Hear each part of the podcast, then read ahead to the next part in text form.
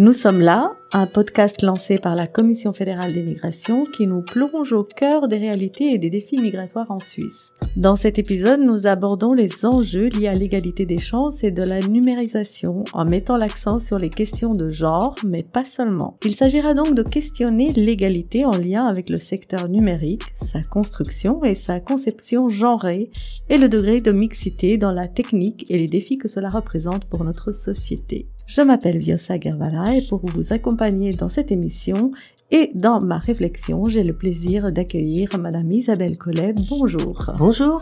Soyez la bienvenue. Isabelle Collet, informaticienne scientifique de formation, vous êtes désormais professeure à la section des sciences de l'éducation de l'Université de Genève où vous dirigez l'équipe GERIR.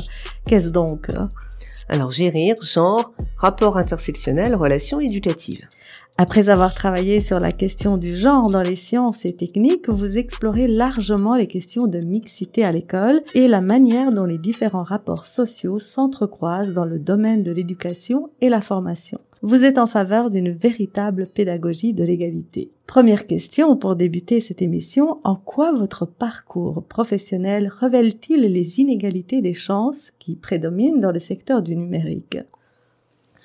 Alors comme vous l'avez dit, je suis informaticienne de formation initiale. Je pense que je suis informaticienne parce qu'à l'époque, j'avais pas compris que l'informatique c'était un métier d'homme, parce que j'ai programmé avec mon père quand j'avais 14 ans. Euh, donc j'ai fait un bachelor d'informatique en me posant absolument aucune question. Mais il est vrai qu'à l'époque, les filles étaient moins rares qu'elles ne le sont aujourd'hui. On était environ un quart. Et puis, j'ai cherché du travail et là il s'est passé quelque chose de très étonnant, c'est-à-dire que c'était jamais moi qu'on embauchait. Alors en fait j'étais une jeune femme mariée et mes employeurs avaient très peur que je me mette à faire beaucoup d'enfants dont j'allais m'occuper exclusivement et donc j'ai pas trouvé de travail. Il est vrai qu'à cette époque-là aussi, c'était le début des années 90, l'informatique était une filière moins porteuse qu'aujourd'hui. Euh, il y avait même une crise, on peut dire, dans l'informatique. Et donc, pour quelqu'un comme moi, eh ben il n'y avait pas de travail. Donc euh, j'ai commencé par être euh, formatrice en informatique, puis en bureautique, et puis je me suis dit c'est pas possible. Il me faut un vrai diplôme de l'information, de la formation pour continuer. Je suis rentrée à l'université, et là j'ai découvert d'une part les rapports sociaux de sexe, et d'autre part pourquoi je m'étais arrêtée au bachelor et pas jusqu'au master, et puis pourquoi j'ai pas trouvé de travail. Alors, quelques années plus tard, pour ne pas dire une dizaine ou plusieurs dizaines d'années plus tard, en est-on toujours au même stade? Alors, en fait, ça s'est un peu aggravé. C'est-à-dire que, comme je vous disais, à mon époque, on était environ un quart. Aujourd'hui, dans les filières d'informatique, alors informatique de gestion, 18%, mais euh, informatique, sinon, c'est plutôt 10%. Dans les HES, à l'EPFL, à l'EPFZ, les femmes sont de plus en plus rares. En matière de genre, donc, quelles seraient les questions que la société devrait d'emblée se poser face au numérique? Alors déjà, on ne peut qu'être euh, étonné qu'un métier aussi porteur, avec tant d'emplois, d'embauche, un métier d'avenir, soit à ce point inégalitaire. C'est-à-dire, actuellement, on a un monde numérique pensé, conçu, imaginé, installé, programmé par une population ultra homogène qui sont presque à 90% des hommes blancs des classes socio-professionnelles favorisées. Bien sûr, on ne peut pas s'attendre à ce que cette population pense un numérique pour tous et toutes. On devrait trouver cette situation simplement insupportable et mettre tout en œuvre pour revenir au moins, au moins à un 30% de femmes. Donc vous soulignez le fait qu'il n'y a pas assez de femmes déjà dans ce secteur et on dit que ce secteur même serait générateur davantage d'exclusion des femmes puisque grâce aux nouveaux métiers, d'autres métiers disparaissent, comme par exemple les caissières. Vu que notre société est de plus en plus automatisée, ce sont les métiers les plus fragiles, les moins qualifiés qui disparaissent et du coup ce sont encore les femmes qui les occupent. Avec en plus quelque chose de supplémentaire sur les métiers dits féminins, c'est qu'on a un argument supplémentaire que simplement un argument économique pour les faire disparaître. C'est-à-dire que l'ordinateur, et en particulier l'intelligence artificielle, est supposé apporter plus d'objectivité ou plus de neutralité dans certaines euh, aides à la décision. Euh, Par exemple, c'est un phénomène que l'on constate déjà dans certains endroits aux États-Unis, les aides sociales commencent à être allouées sans passer par l'expertise d'une assistante sociale. Avec comme argument que au moins l'ordinateur ne sera pas rempli de biais, en particulier de biais racistes, et qu'il fera finalement une répartition plus juste. Or ça, ça pose deux questions. La première question, c'est que c'est encore les femmes qui sont suspectées d'être subjectives face à une informatique qui serait objective, alors qu'en fait, on est en train euh, d'opposer une subjectivité humaine avec la soi-disant objectivité des développeurs qui sont essentiellement des hommes. Puis la deuxième chose, c'est que ces petits métiers-là, peu reconnus, qui s'adressent à une population qui sont les usagers de l'aide sociale, qui sont une population peu entendue, je ne suis pas sûre que beaucoup de monde se lève pour les défendre. Alors que si des métiers tels que la médecine, la justice, le professorat commencent à être remplacés par l'intelligence artificielle, là on aura des personnes éduquées, mais également les clients des avocats, les étudiants qui monteront au créneau. Alors que dans le cas de l'aide sociale, ce sont des gens qui ont énormément besoin de garder un contact humain, mais que par contre, le jour où ils réclameront de conserver ce contact via, par exemple, une assistante sociale, je ne suis pas sûre qu'on les entende. Vous venez de dresser un tableau où, tous les secteurs seraient touchés par cette forme de discrimination et les effets collatéraux justement à cette idée du fait que les développeurs seraient des hommes et que de facto beaucoup de gens disparaissent dans la chaîne en fait au moins de l'information. J'aurais plusieurs questions à vous poser, mais la première d'abord, est-ce qu'il y a une prise de conscience au niveau du gouvernement? Y a-t-il un déficit de mesures volontaristes à vous entendre? Ou c'est simplement un constat d'impuissance? Parce que là, ça touche tous les domaines. Alors il y a une prise de conscience, mais elle est récente malheureusement. C'est-à-dire, moi j'ai soutenu ma thèse euh, il y a maintenant à peu près 25 ans sur cette question il y a 25 ans, c'était une indifférence générale. C'est-à-dire, on commençait à avoir de moins en moins de femmes dans le numérique. Et je dirais que jusqu'en 2015, la proportion des femmes a chuté tranquillement autour de 15%.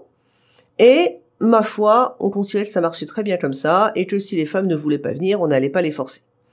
Tant qu'on est dans cette idée que si les femmes ne sont pas là, c'est de leur faute, bah évidemment, on peut pas changer grand chose. Et puis à partir des années 2015, mais c'est aussi en lien avec un, sursaut du mouvement féministe et puis ça préfigure le mouvement MeToo qui a éclaté peu de temps après, eh bien on a commencé à se dire que c'était pas normal. C'est-à-dire qu'on pouvait pas, que le monde est mixte et qu'on qu'on comprenait pas que certains pans de la société le soient si peu. Et donc à partir de là, on a commencé à faire le constat et puis on a commencé à faire des analyses. Euh, je dois dire que si j'ai écrit mon livre en 2019 qui s'appelle Les oubliés du numérique, c'est parce que j'en avais assez qu'on me dise faudrait qu'on essaye de comprendre pourquoi. Non, compris en fait, on avait déjà bien compris, maintenant il fallait passer à l'action.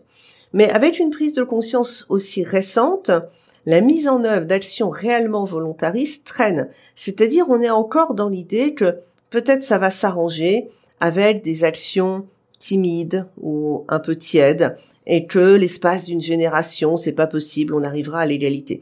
Non, en fait, euh, ça fait suffisamment longtemps que je suis dans le domaine pour que je me rende bien compte que, vu au point où on est tombé, c'est-à-dire euh, légèrement au-dessus de 10%, il va falloir faire des actions fortes, volontaristes et éventuellement pas très consensuelles. Alors, sachant que c'est que c'est un domaine où l'évolution est rapide, intense, euh, quelles seraient, donnez-nous des pistes, quelles seraient les actions concrètes, rapides et surtout qu'elles ne soient pas tièdes, comme vous le dites Alors déjà, il y a un premier vrai progrès qui est déjà à l'œuvre, et je suis convaincue que c'est un progrès, ça a été la réintroduction de l'informatique à l'école. Et je veux pas dire par là de l'usage du numérique, mais de la programmation et de la maîtrise de la discipline informatique. Ça, ça, c'est pas suffisant, mais c'est un premier pas parce que ça permet à tous et à toutes de voir ce que c'est. C'est-à-dire, si vous voulez faire de la physique, vous avez fait de la physique à l'école. Si vous voulez faire des lettres, vous en avez fait. L'informatique, les garçons avaient tendance à être sollicités, on leur donnait des exemples, ils pouvaient pratiquer, plus ou moins. Les filles avaient beaucoup moins cette possibilité. Donc l'introduction de de l'informatique à l'école depuis la primaire jusqu'au bout du poste obligatoire, c'est déjà un vrai progrès. Ensuite, euh, un certain nombre d'écoles se rendent compte que les quelques filles, les très rares filles qui sont entre dans leur dans leur volet, euh, ne vivent pas une scolarité aussi harmonieuse que celle des garçons. C'est-à-dire que quand on est ultra minoritaire, Et quand bien même la grande majorité des garçons sont sympathiques ou bienveillants, hein, ce qui est le cas, il suffit de deux ou trois garçons toxiques, machos, qui pensent que la place des filles est ailleurs, pour leur rendre la vie impossible parce qu'elles-mêmes, elles ne sont que deux ou trois, voire une seule. Il faut impérativement, impérativement faire de ces lieux d'études des safe spaces, c'est-à-dire des endroits où les filles se sentent bien, n'aient pas peur du harcèlement, ne reçoivent pas de remarques désagréables, et des endroits où les garçons sont des alliés pour elles et les soutiennent. Et cette question se pose aussi bien dans l'enseignement supérieur que dans l'enseignement secondaire.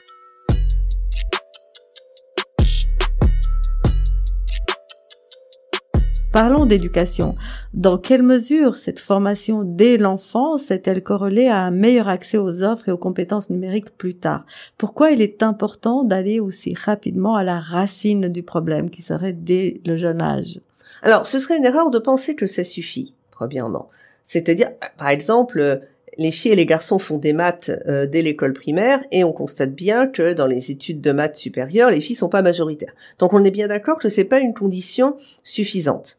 Par contre, c'est une condition nécessaire au sens où quand on interroge les garçons et les filles sur les métiers de l'informatique, les garçons nous répondent assez volontiers j'aime, ça me passionne, j'adore, j'ai toujours aimé, c'est formidable. Et les filles disent Bon, c'est pas ma première idée, ou c'est un truc de garçon, mais au fond, elles savent pas ce que c'est. Pour s'orienter, il faut s'orienter vers un métier que l'on connaît, ou au moins qu'on croit connaître, et dans lesquels on se retrouve. Leur grande ignorance de la réalité des métiers d'informatique font qu'elles projettent un certain nombre de représentations de stéréotypes, les garçons aussi, mais les garçons ne sont pas détournés parce qu'ils projettent sur ces métiers, les filles davantage. Donc ça permet d'une part de mieux les connaître et puis aussi de s'exercer, et elles se rendent compte qu'elles ont tout à fait la compétence. Donc dans l'imaginaire euh, collectif, à vous entendre, ce sont encore, c'est un domaine d'hommes que les femmes n'ont pas encore réussi à investir. Alors pour le coup, c'est pas que dans l'imaginaire. Hein. Quand on voit les chiffres, on s'aperçoit que c'est et dans l'imaginaire et dans la réalité du métier. Mais oui, c'est un imaginaire d'homme. Et d'ailleurs, quand on, a euh, interrogé avec ma collègue Chantal Morlaix des filles en informatique dans les HES romandes, on leur a demandé qu'est-ce qui s'est passé quand vous avez annoncé que vous vouliez aller en informatique, quand elles étaient au cycle par exemple? Et les réponses qu'elles ont eues, ben, en gros, étaient de deux types. Soit elles correspondaient au stéréotype de l'informaticienne. Et on leur disait, ah bah oui, t'es une geek, t'adores les jeux vidéo, forcément. Donc, elle collait euh, à une certaine représentation, mais la socialisation des filles fait que bien moins souvent que les garçons, elles sont élevées dans ce stéréotype. Et puis pour les autres, on leur disait ah ben non, ah ben pas toi, ben tu vas pas aimer, et puis t'es beaucoup trop féminine, et puis ça va pas te plaire. Alors que au fond, elles avaient plutôt envie. Alors celles qu'on a interrogées, évidemment, c'est celles qui se sont maintenues.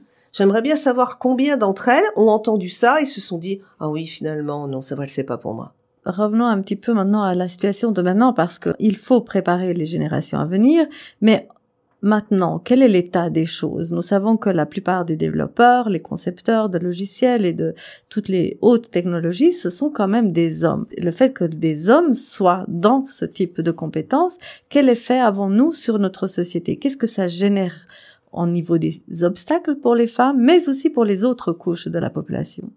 Alors pour faire de l'humour, je dirais qu'on a beaucoup vu se développer la high-tech. Je veux dire par là la technologie du jeu.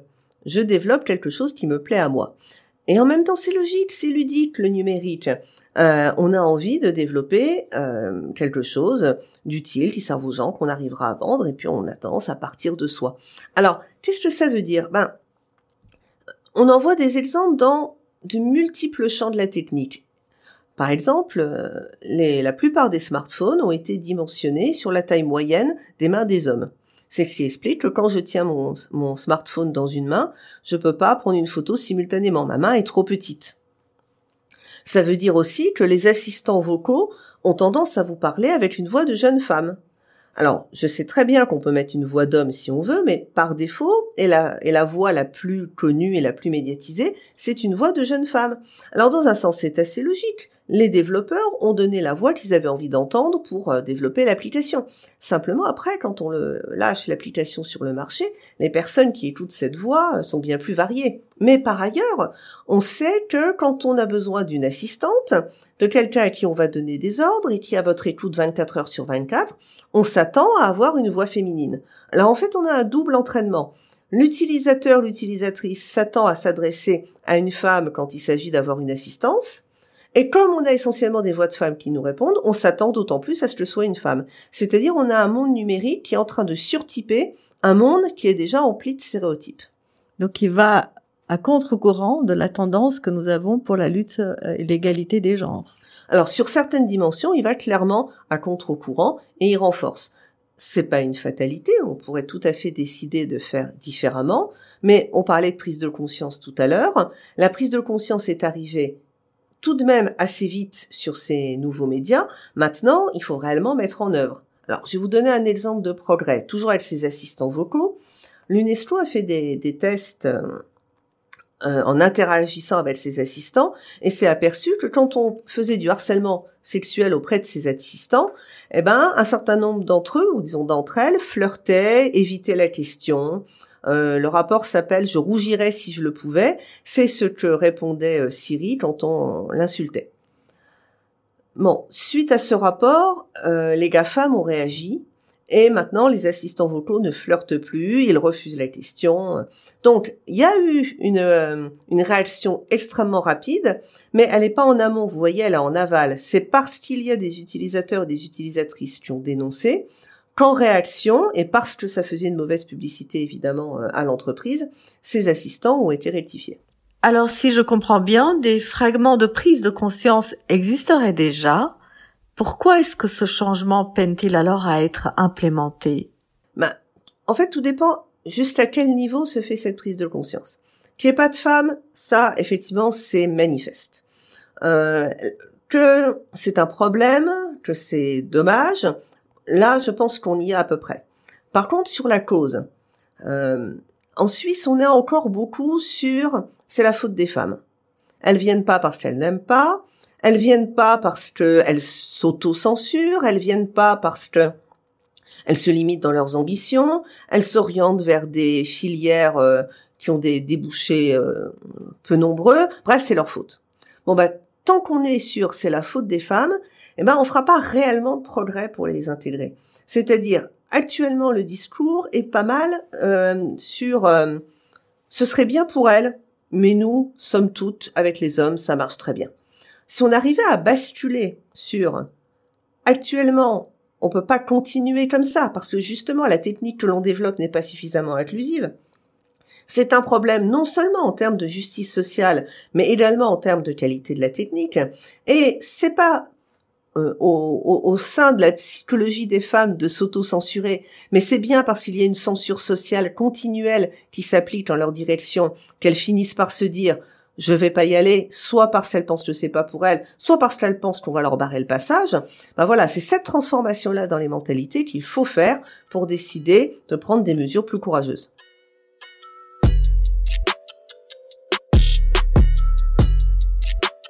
Isabelle Collet, le domaine numérique est intrinsèquement lié à la question des algorithmes. Alors parlons-en.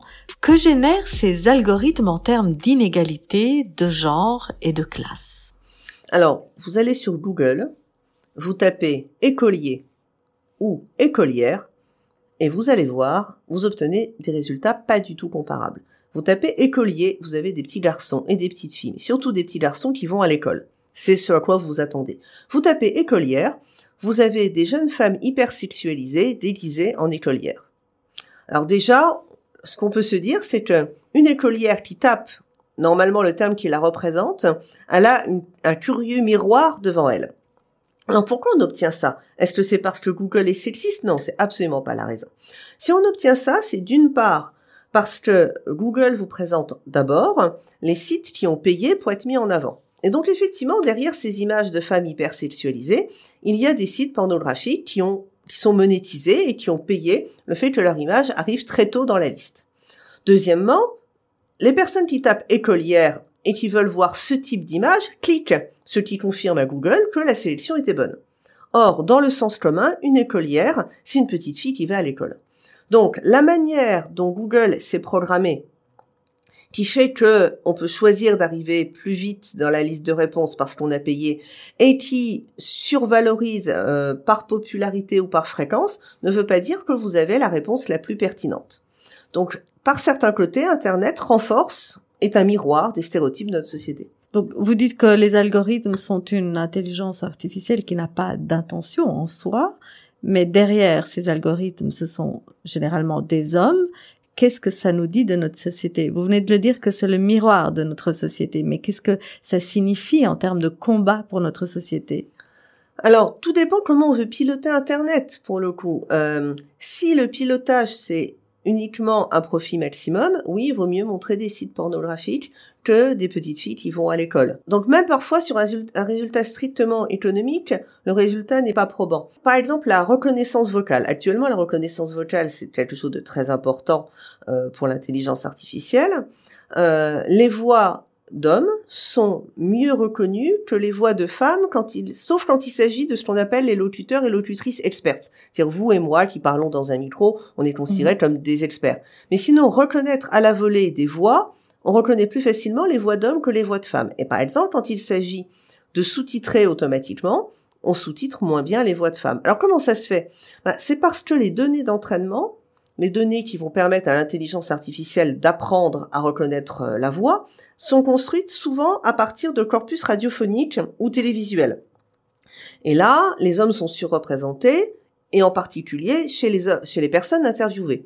Donc en fait, on a une perte de performance parce qu'on a des corpus qui sont biaisés et pourquoi sont-ils biaisés? Bah Parce qu'il se trouve que nos émissions télé et radio ne sont pas paritaires. Ce que vous nous dites là, c'est que nous avons affaire à un effet de chaîne quasi inexorable.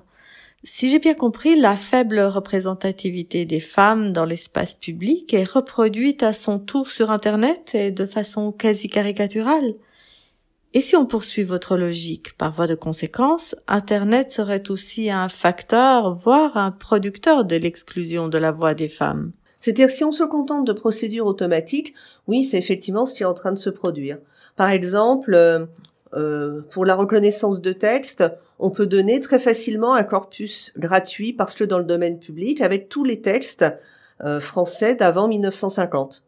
Bon, bah, dans les textes français d'avant 1950, le moins qu'on puisse dire, c'est que la place des femmes et la place des hommes, c'est pas tout à fait ce qu'on aimerait avoir aujourd'hui. Mais également, c'est une époque de la colonisation, c'est-à-dire on parle non pas non plus d'un certain nombre de pays ou d'un certain nombre de personnes comme on voudrait qu'on en parle aujourd'hui. Le corpus est gratuit, mais il est de piètre qualité. Dans l'intelligence artificielle, on dit garbage in, garbage out. C'est-à-dire la qualité des données que vous mettez en entrée conditionne la qualité des données que vous avez en sortie. Vu que la qualité des données de sortie dépend de la qualité des données intégrées, est-ce qu'on ne pourrait pas juste faire en sorte d'intégrer plus de diversité dans les données du coup, un algorithme égalitaire pourrait devenir envisageable. Ou c'est déjà trop naïf d'y croire? C'est possible, simplement va falloir définir égalité. Alors, on peut redresser les données. C'est-à-dire, il est assez facile de se dire, bon, les textes de 1950, euh, c'est plus les valeurs que l'on veut transmettre, euh, s'il nous faudrait des corpus de voix paritaires, etc., etc. Seulement, des dimensions de l'égalité, il y en a beaucoup. Il y a eu une conférence sur l'éthique qui s'est tenu il y a quelques années euh, justement pour l'éthique dans l'intelligence artificielle, 21 euh, définitions de l'équité ont été relevées. 21. Alors intellectuellement c'est passionnant, mais à programmer c'est un enfer. C'est-à-dire vous avez des algorithmes qui sont extrêmement respectueux, mettons d'une quinzaine de dimensions, et franchement mauvais sur six autres et on peut basculer de l'une à l'autre en faisant varier les curseurs de très peu. Alors lesquels va-t-on garder, lesquels va-t-on exclure? Donc en fait, l'algorithme spontanément parfaitement éthique, pour l'instant, c'est pas possible parce que de toute façon, il faudrait que les humains déjà se mettent d'accord entre eux et entre elles sur ce que serait un algorithme éthique. Par contre, on n'est pas obligé de se soumettre à un résultat d'un algorithme qui nous semble sexiste ou raciste, par exemple. Comment faire? Alors, bah simplement, on lui pose la question différemment. Alors, euh, par exemple, les algorithmes de recrutement. Il y a quelques années, Amazon a été épinglé parce qu'ils avaient mis au point un algorithme de sélection automatique de CV pour gagner énormément de temps à l'embauche. L'algorithme était chargé de sélectionner les meilleurs CV. Ensuite, on allait embaucher les personnes automatiquement et on verrait à la fin de la période d'essai. malaise, les CV sélectionnés étaient des CV d'hommes. Alors pourquoi c'était des CV d'hommes? Bah Parce que tout simplement l'algorithme avait regardé c'était quoi une carrière chez Amazon, qui restait, qui partait, qui était augmenté, qui euh, devenait responsable, etc. Et il avait vu que valait mieux être un homme qu'une femme. Donc euh, l'algorithme a très bien su analyser le sexisme inhérent au système RH d'Amazon et l'a reproduit. Bon, Amazon a décidé de jeter son algorithme, peut-être qu'ils auraient dû réfléchir à jeter leur système RH, mais il y avait une, euh, une voie de sortie assez simple, c'est-à-dire demander à l'algorithme de sortir une shortlist paritaire.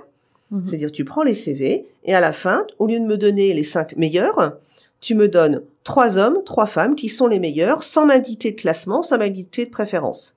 Et là, on a un algorithme qui donne un résultat paritaire. Faut-il encore compter sur des dirigeants très sensibilisés à la cause? Et venons-en justement aux politiques de sensibilisation.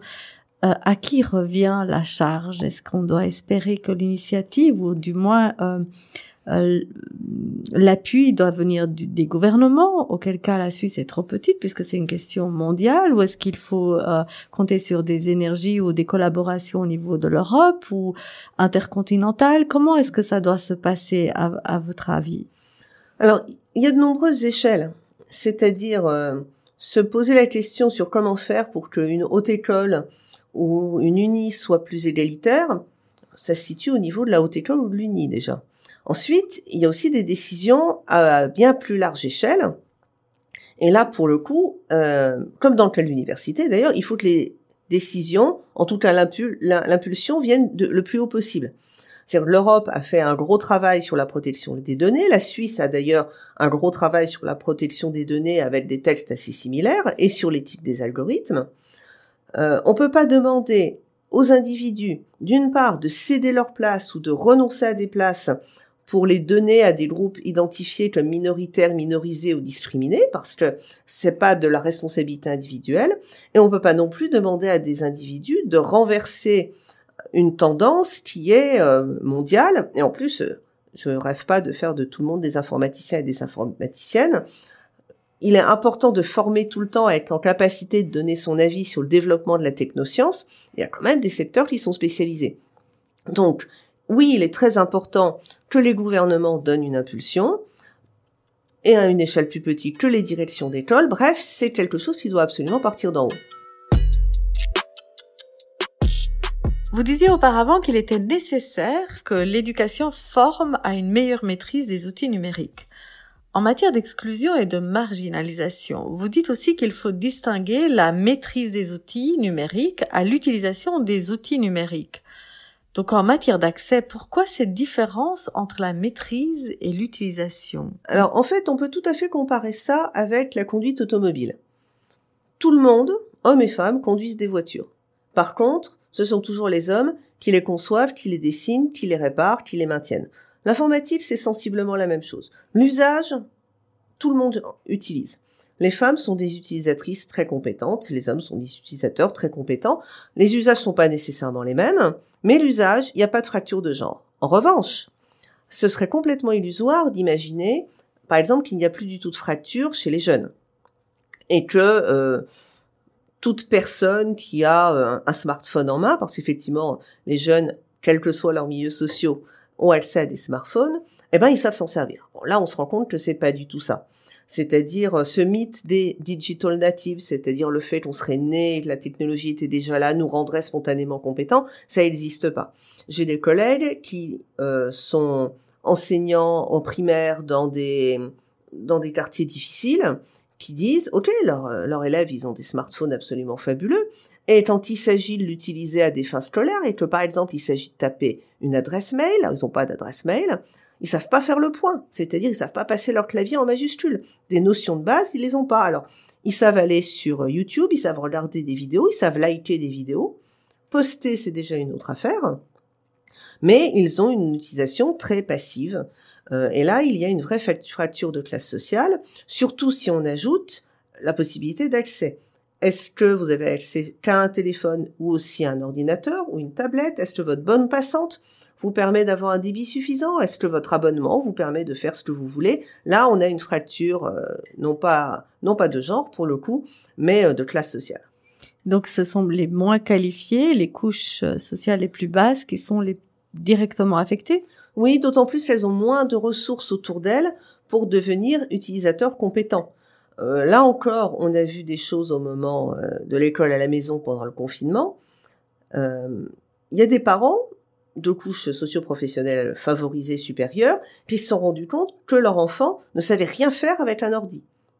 Mais bon, ils ont pu leur apprendre parce que eux ils savaient. Et puis il y a des parents bah, qui se sont dit t'as un smartphone. Et puis de toute façon ils auraient pas su aider davantage. Et puis de toute façon il n'y avait pas d'ordi à la maison ou un seul, etc., etc. Et donc là on a vu que c'était pas du tout la même chose selon votre milieu social en termes d'accès à l'informatique, mais même après en termes de ressources autour de soi pour pouvoir devenir un utilisateur compétent. Par contre, lorsqu'il s'agit de maîtrise des outils informatiques, là, il y a une autre forme de fracture qui, prend forme. Voilà, ça, c'est cette fracture numérique au second degré dont on parle depuis tout à l'heure, c'est-à-dire euh, l'accès euh, à la programmation, aux études sur le réseau, les systèmes, etc. Là, par contre, je vous disais, ben, 10% de filles à peu près dans les écoles. Euh, là, on a vraiment une fracture de genre. Est-ce que vous êtes plutôt optimiste pour les années à venir ou est-ce que vous avez l'impression, vous l'avez dit un petit peu avec un peu de scepticisme au début, que c'est de pire en pire? Alors ça a été de pire en pire. Bon, vu où on en est arrivé, je pense qu'on pourra pas aller plus bas, hein, c'est déjà ça. Mais oui, je suis optimiste parce que la prise de conscience est là, elle est en train de se faire et même si on n'a pas encore compris que c'était pas la faute des femmes, on commence à se dire bon, c'est plus supportable. Euh, c'est pas possible de continuer comme ça. Vu la place que le numérique prend dans la société, on peut pas continuer comme ça. Et ça, c'est un énorme progrès par rapport à quand j'ai commencé à travailler sur cette question, où, somme toute, on voyait pas le problème.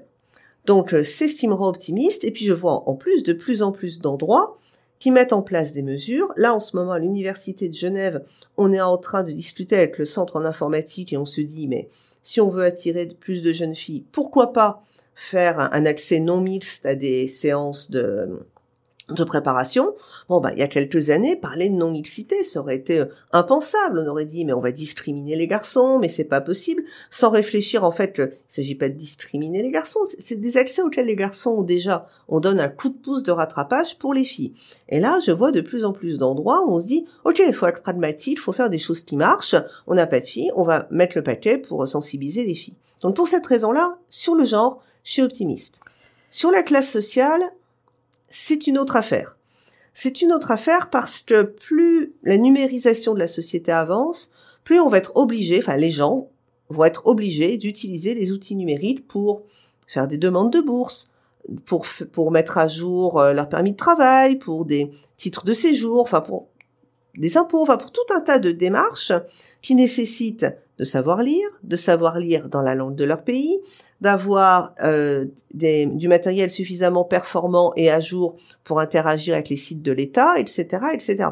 Actuellement, on voit déjà pour les populations les plus fragilisées, des problèmes se poser. Alors il y a des lieux où on peut aller et avoir un coup de main pour faire ce genre de démarche, mais vous comprenez bien qu'entre moi qui fais ça en trois clics dans mon salon avec la fibre optique et quelqu'un qui doit aller dans un endroit où il va poser la question, si tant est qu'il peut expliquer clairement la démarche parce que c'est pas la langue euh, qu'il pratique habituellement, c'est évidemment beaucoup plus compliqué. Est-ce que cela signifie que nous assistons à la fabrication de nouvelles formes d'exclusion qui seraient invisibles et difficiles à capter? Alors on a une nouvelle forme d'exclusion qui est en marche. Euh, également d'ailleurs une population dont j'ai pas parlé jusqu'à présent, c'est la population des personnes âgées. Alors loin de moi l'idée de dire que les personnes âgées sont incompétentes dans le numérique, et je sais très bien, parce que maintenant que j'ai des cheveux blancs, je m'aperçois que des gens viennent spontanément m'aider, alors que je vous assure, hein, je m'en sors très très bien.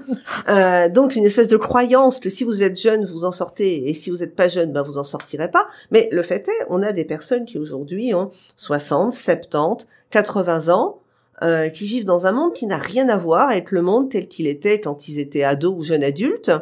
Euh, qui, alors qui parfois s'y sont mis grâce à leur métier, mais parfois pas tant que ça, et qui se retrouvent maintenant avec moins de ressources autour d'eux ou autour d'elles, et un, un, monde qui se numérise de plus en plus. Alors, un monde qui se numérise de plus en plus, il envahit toutes les sphères de notre vie privée. Est-ce que finalement, nous pourrions pas dire que l'accès à l'espace numérique devrait être compris dans les droits humains? Alors, c'est déjà un peu le chemin qui est pris parce que L'Union européenne, par exemple, estime que l'accès à Internet fait partie des besoins de base. Et il y a eu tout un débat au moment où on parlait de piratage, si les gens piratent, on leur coupe Internet. Eh finalement, il a été dit que non, c'était plus possible de raisonner comme ça. Ça faisait partie des droits de base, un peu comme l'eau, l'électricité, etc. Sauf que allumer la lumière, vous n'avez pas besoin d'une formation. Surfer sur Internet, c'est évidemment un peu plus compliqué. Alors revenons un peu à une perspective plus localiste. En Suisse, où en est-on? Est-ce qu'on est déjà bien au fait de ces défis qui nous attendent? Est-ce qu'il y a déjà une belle avancée? Ou sommes-nous en retard comme sur certains domaines par rapport à nos voisins? Alors quand on regarde les chiffres, euh, c'est pas très brillant et je dois dire qu'on est à peu près aussi mal loti que l'Europe francophone. Ah. Voilà, euh, la Belgique, la France, on est un peu dans le queue du peloton euh, sur le nombre de femmes dans le numérique. C'est vrai aussi qu'on a réalisé le problème un peu tard. Et puis que en Suisse, on a d'autres couches qui viennent compliquer les choses, qui est l'accès des femmes à l'emploi.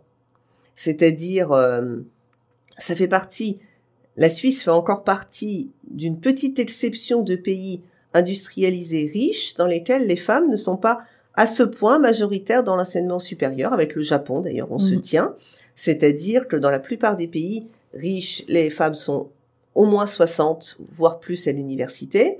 C'est des chiffres qu'on a pour la Suisse romande, mais c'est pas des chiffres qu'on a au niveau suisse. Donc il y a un accès des femmes à l'emploi et une protection des femmes dans l'emploi qui n'est pas complètement abouti en Suisse et ça a des conséquences, bah, par exemple sur des métiers tels que le numérique, des métiers de cadre, etc. Et puis le fait que c'est pas la faute des femmes, enfin c'est-à-dire il s'agit pas les, les anglo-saxons disent euh, don't fix the women, fix the system. C'est-à-dire c'est pas les femmes qu'il faut réparer et ajuster, c'est le système qu'il faut ajuster. Et Là-dessus, on est encore un petit peu en retard, mais euh, en discutant de plus en plus avec euh, des partenaires romans, je me rends compte qu'il y a de plus en plus de lieux où on a bien compris ce problème et on a décidé euh, de l'empoigner, de l'empoigner sérieusement. Par contre, je ne pense pas que ce soit encore une direction générale, politique, cantonale ou même intercantonale. Il y a certaines études qui démontrent que lorsque vous êtes une femme et vous donnez votre opinion, eh bien, vous avez bien plus de chances de vous faire agresser qu'un homme, voire vous faire insulter, et puis pourquoi pas menacer. Est-ce que le statut d'une femme en tant qu'actrice au sein des réseaux sociaux, mais aussi en tant que simplement utilisatrice de tous ces outils, est menacé d'emblée? C'est un peu la place de la parole des femmes dans l'espace public. Euh, c'est-à-dire euh, à partir du moment où une femme est médiatisée, à partir du moment où elle s'exprime sur la place publique, elle a des oppositions comme les hommes, et elle a une couche supplémentaire d'opposition qui sont directement sexistes. Bon bah sur Internet, on a la même chose, mais comme en plus on peut avoir des phénomènes de meute, des phénomènes de harcèlement, et puis cette espèce de sentiment d'anonymat qui donne l'impression qu'on peut insulter sans conséquence, eh bien oui, ce phénomène est décuplé. Et donc la haine en ligne, les femmes euh, en sont victimes davantage, mais aussi le harcèlement, les propos des migrants, etc. Et alors directement sur la question, par exemple, de la participation des femmes à la maîtrise de l'informatique et à la programmation, il y a des femmes développeuses qui ont créé des communautés non mixtes parce qu'elles en avaient assez de participer à du développement logiciel et dès qu'elles arrivaient avec leurs morceaux de code, leur bout d'algorithme, elles avaient euh, trois sollicitations sexuelles, deux insultes sexistes et puis dans le volume des gens qui commentaient leur code. On dirait qu'il n'y a pas beaucoup d'espoir dans ce monde pour les femmes, du moins dans ce monde technologique. Alors, il y a une organisation, euh, il y a euh, des, des, associations de femmes de, dans la tech qui s'organisent et qui justement donnent de la voix. Il y a un énorme progrès, et en particulier depuis MeToo, où, on va dire avant MeToo, c'est ce harcèlement, ces insultes passaient plus ou moins inaperçues ou alors étaient minorées. Depuis, je n'ai pas dit qu'elles ont cessé, mais en tout cas, elles ne sont plus considérées comme banales, normales et ma foi, faut vivre avec. Donc, euh, il y a une prise de conscience féministe globale dans la société dont également le monde numérique bénéficie. Et puis par ailleurs, il faut quand même pas oublier que le numérique, c'est un des rares domaines où, on va dire, quand on sort diplômé des écoles, l'embauche est pour ainsi dire immédiate pour les hommes comme pour les femmes, et les salaires de démarrage sont très proches, voire égaux. Il n'y a pas beaucoup de métiers qui peuvent dire ça. C'est le seul métier où j'ai entendu des femmes dire qu'elles ont négocié leur salaire à la hausse en revenant de congé de maternité. Parce qu'en fait, elles avaient le choix, elles pouvaient revenir n'importe où. Donc c'est aussi quand même un domaine, parce qu'il est en tension, dans lequel il y a des opportunités professionnelles formidables. Isabelle Collet, quelle place l'éthique peut-elle espérer trouver dans cette constellation de numérisation de notre espace de vie, autant individuel que collectif? Eh bien, de plus en plus se créent des équipes multidisciplinaires, avec des programmeurs, des philosophes, des gens des sciences sociales, des linguistes. C'est-à-dire dans cette idée qu'il n'y a pas que le code, il y a aussi les usages sociaux de l'algorithme, le public qui va être ciblé, euh, l'impact social. Et ces équipes pluridisciplinaires, ben, en fait, c'est là que ça va se nicher. C'est-à-dire, c'est là qu'il y aura la place de l'éthique, mais aussi de ce qu'on appelle le care, de la sollicitude, du soin aux autres. C'est-à-dire, mine de rien, l'informatique peut nous aider aussi à faire enfin, on voit déjà les réseaux sociaux, c'est pas que du harcèlement, c'est aussi du lien. Euh, c'est aussi du soutien, c'est aussi une présence euh, quand on habite loin, etc. Donc, euh, développer des logiciels aussi dans cette perspective de soins aux autres, de sollicitude, c'est là aussi on a la place de l'éthique dans, dans cette numérisation. Eh bien, c'est ainsi que s'achève cette émission sur une note d'espoir, donc, avec à ma table Isabelle Collet, professeure à la section des sciences de l'éducation de l'Université de Genève. C'était l'épisode 14 de Nous sommes là, une série de podcasts sur le contexte migratoire en Suisse, initiée par la Commission fédérale des migrations, produit par Podcast Lab et réalisé par Virsa Gervala. Pour notre prochaine édition, nous parlerons d'équité dans l'enseignement professionnel. D'ici là, vous pouvez nous découvrir et nous écouter sur le site de la Commission fédérale des migrations www.ekm.admin.ch sur le site du Podcast Lab www.podcastlab.ch et sur toutes les plateformes où il est possible d'écouter des podcasts de qualité.